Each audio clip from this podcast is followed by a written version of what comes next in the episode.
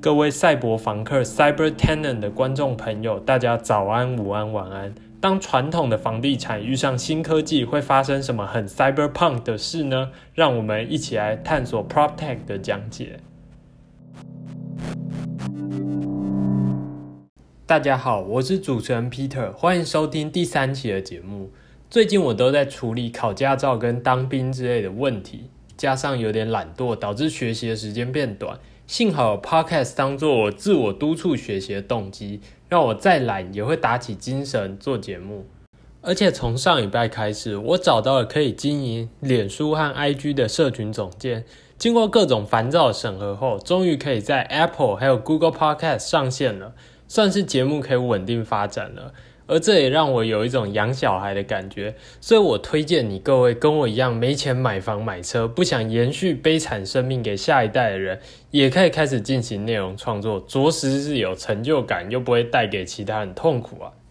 不过哈，这种内容创作最难的部分，其实就是标准化制作流程。毕竟内容创作是一个很不标准化的事，每一集的内容都要有一些非意料的结果跟观点。工作感才不会这么强烈，导致你跟观众最后都倦怠了。如果要讲求效率的产出，其实很容易发生缺乏变化的情形。比方说资料来源啊、观点啊会不断的重复，所以你要每次都不太一样。但我猜这对我来说应该也是好事，虽然没有效率，但多看看、多研究总是不吃亏的。毕竟对一条米虫来说，时间是不值钱的。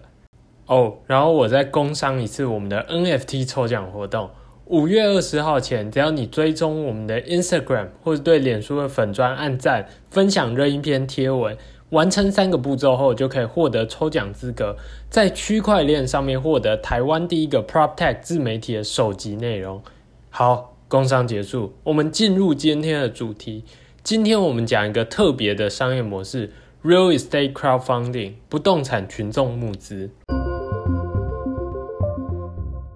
群众募资是一个在网络时代盛行的产物，主要是给有想法但没资金的团队。如果你有想法，就可以上来平台提案，支持者可以投钱进去参与。我的头脑加上你的钱，赞！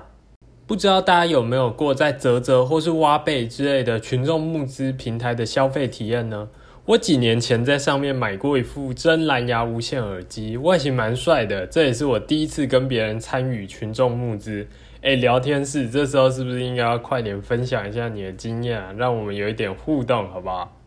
那不动产也可以做群众募资吗？其实类似的模式已经在台湾有一个非正式的雏形了。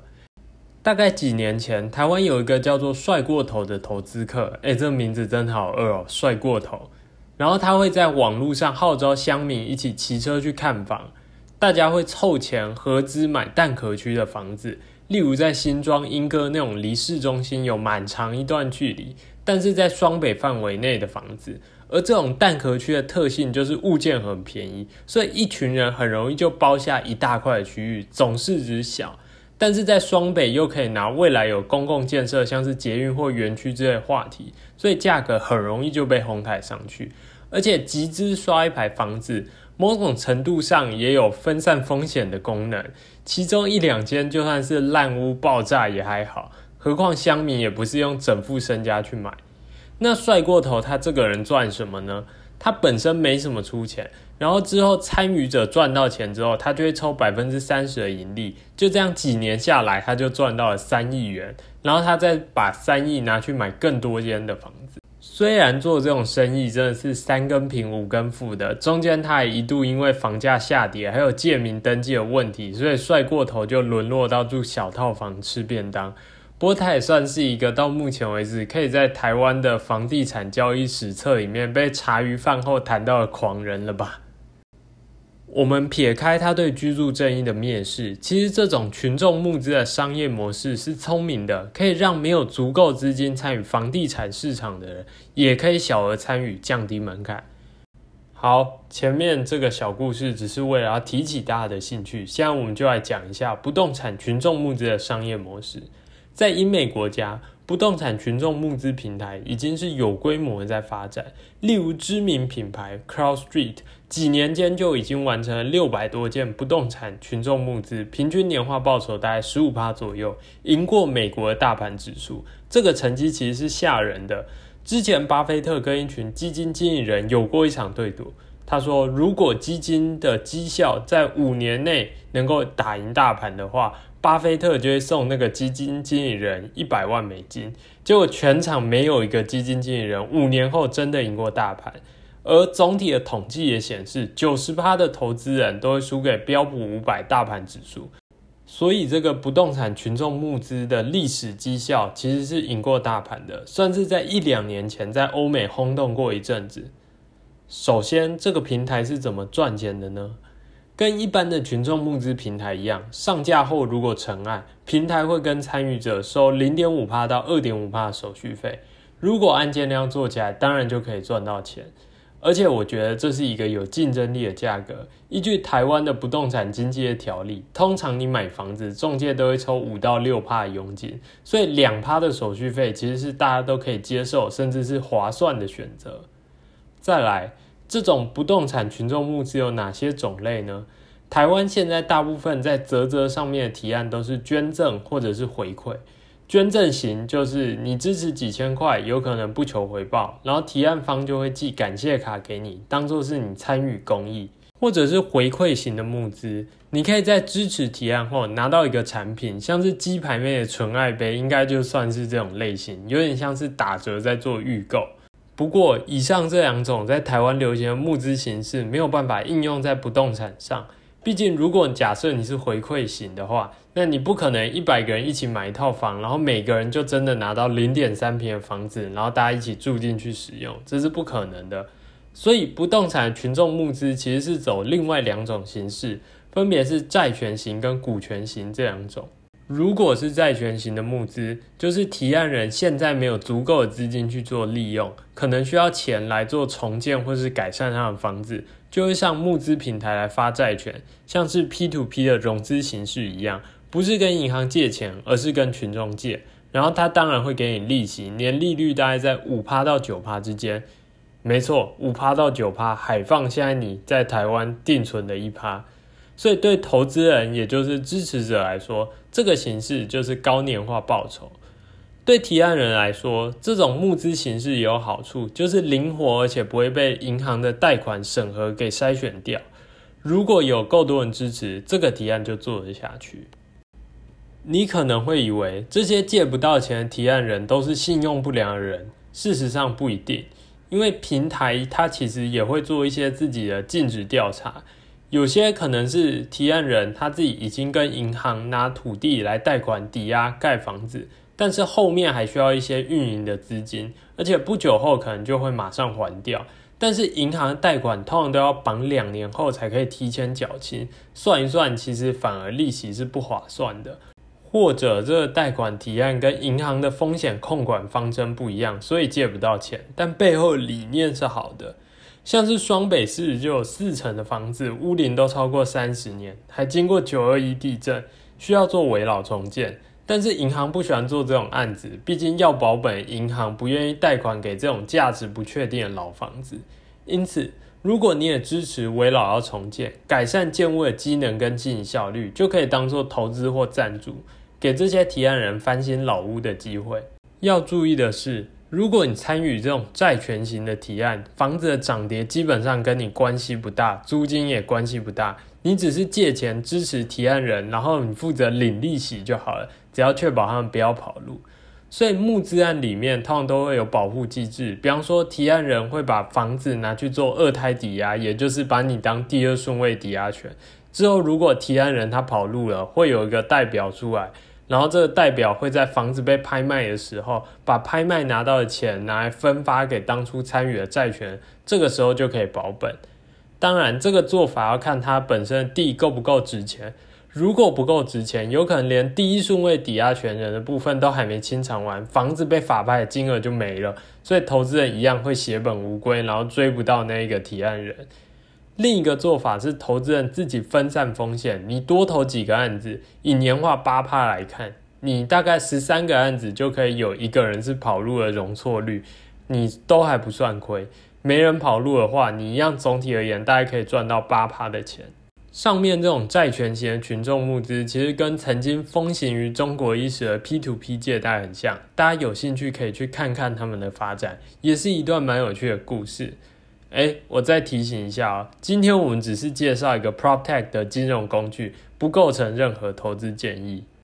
现在我来介绍我比较喜欢的第二种不动产群众募资的形式——股权型的。有点像帅过头之前搞的那一种，不过这一次是比较台面上正式性的股权型的群众募资，通常是大家集资买一个商业型的不动产，例如你可以募资买饭店、旅馆或者是商办，然后收租金。也就是说，你可以用最低五十美金就可以买到这些商业不动产的一小比例。注意哦，不是特定的某一块，而是一定比例。就好比你不会说你买了上市公司的股票，不代表你就可以进这一间公司说，哎，这间厕所是我的。所以商办你投资它也是一样的逻辑，你只是拥有抽象一部分的比例，而不是特定的哪一块哪一间是你的。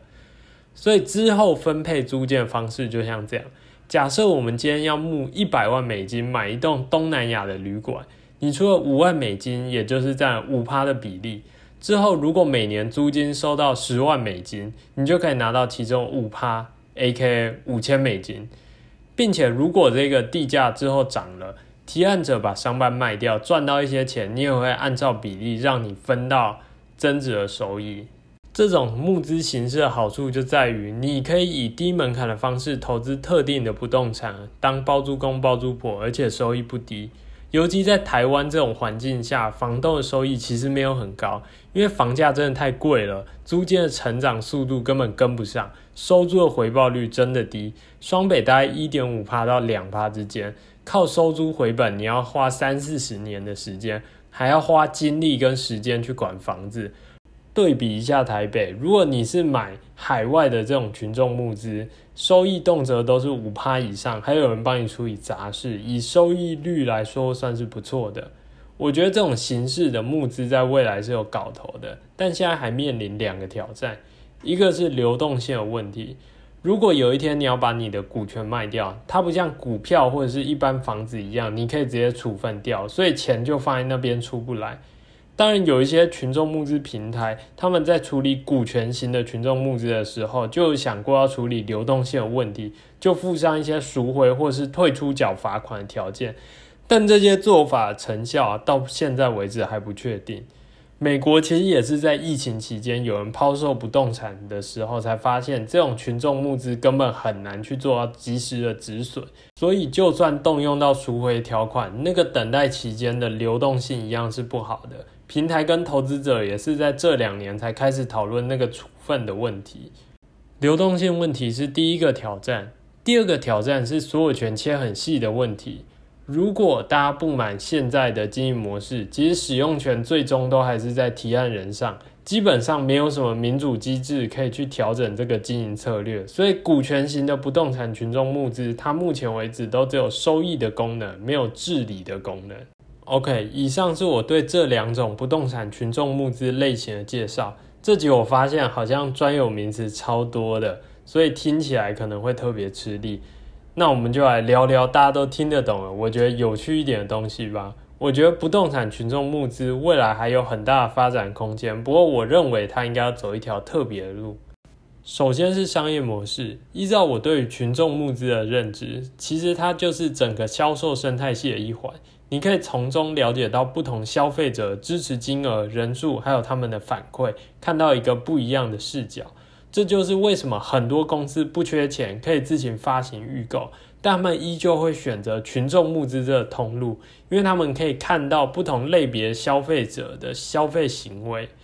同样的，不动产的群众募资，它其实也可以建立起一些特定的形象，比如说。我可以发起一个群众募资案，然后说我要打造一个社区共有的空间，表示说，哎，这是属于我们社区居民共同募资出来的房子，或这是人民的旅馆，或者啊，就是如果建商要找年轻或小资的 TA 的话，群众募资这种小资可能会比较喜欢参与的形式，就是一个他们可以考量的管道。建商可以透过这个方式来找到他们真正的支持者是谁。其次，我觉得这种群众募资回到它的本意，它由下而上的理念其实是很好的，可以算是一种二十一世纪的全民运动。然而，不动产群众募资现在多半是以投资为目的，我还没有看到公益性的案例，这是有点可惜的。民间在支持公益的力量上，可能比你我想象都来得大。政府的力量有限，如果我们可以透过不动产群众募资，汇聚每一个人小额的闲钱，来建立一个，比方说性别友善的宿舍，或是专给青年社会住宅，其实是一件别具意义的事。十九世纪的时候，象征美国精神的自由女神像曾经面临失修的问题，当时财政窘困的市政府就发起了一场纽约市民的公众募资，号召一起抢救自由女神像。最后，他们真的成功募集到了资金，保卫了当地的地标。这就是群众的力量。同样的逻辑，我相信也可以放在不动产上。OK，节目到尾声。今天我们介绍不动产群众募资的类型，各自面临的挑战，还有我对于未来这种形式的展望。希望你喜欢赛博房客的听众，我们下次见。